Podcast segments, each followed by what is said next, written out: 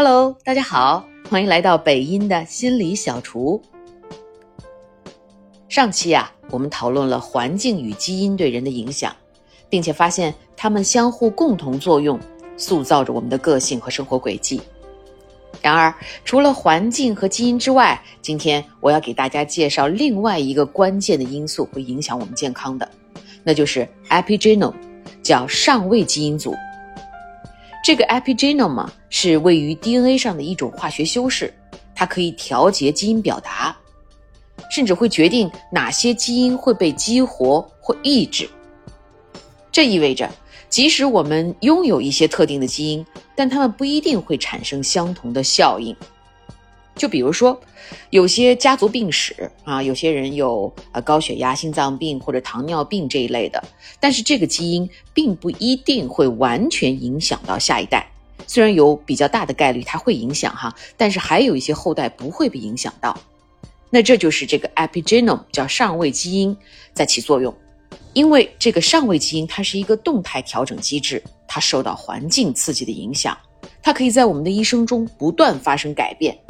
环境对上位基因的影响至关重要，比如营养啊、生活方式啊、处于这种是否处于有毒素的环境下、是否压力巨大等等，都可以导致这个上位基因组发生改变。有研究表明，高糖饮食、不健康的生活方式。和暴露在污染物下，以及压力增加，会影响基因表达异常，增加患糖尿病、心血管疾病和癌症等疾病的风险。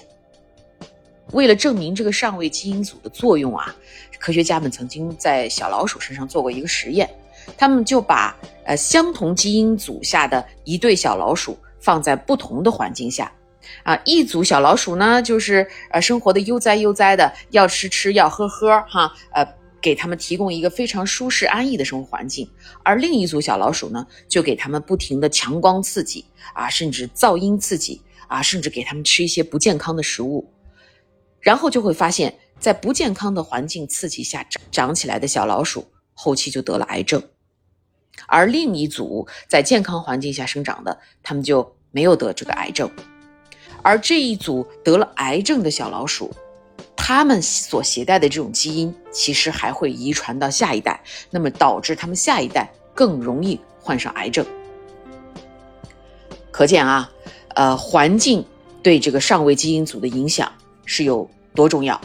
自从我学了这个上位基因组表达之后啊，哈，我就知道，上位基因组的可塑性其实是为我们提供了改变健康走向的机会。虽然我们没有办法改变自己的基因。但是我们可以通过调整环境和生活方式来影响上位基因组的状态，从而影响基因的表达。啊，而这里面我们能做的，哈，像我自从学习了这个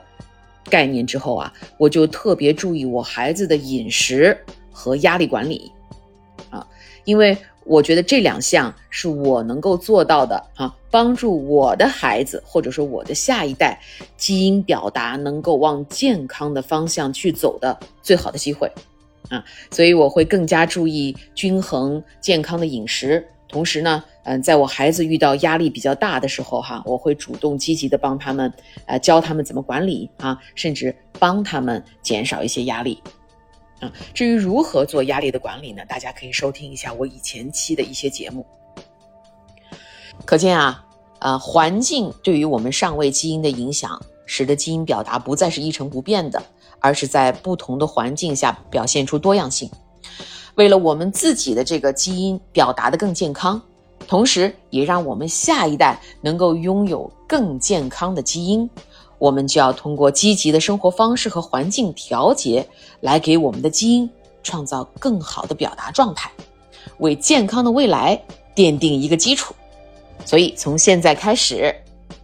均衡的饮食、定期的锻炼、注意压力管理和良好的生活习惯，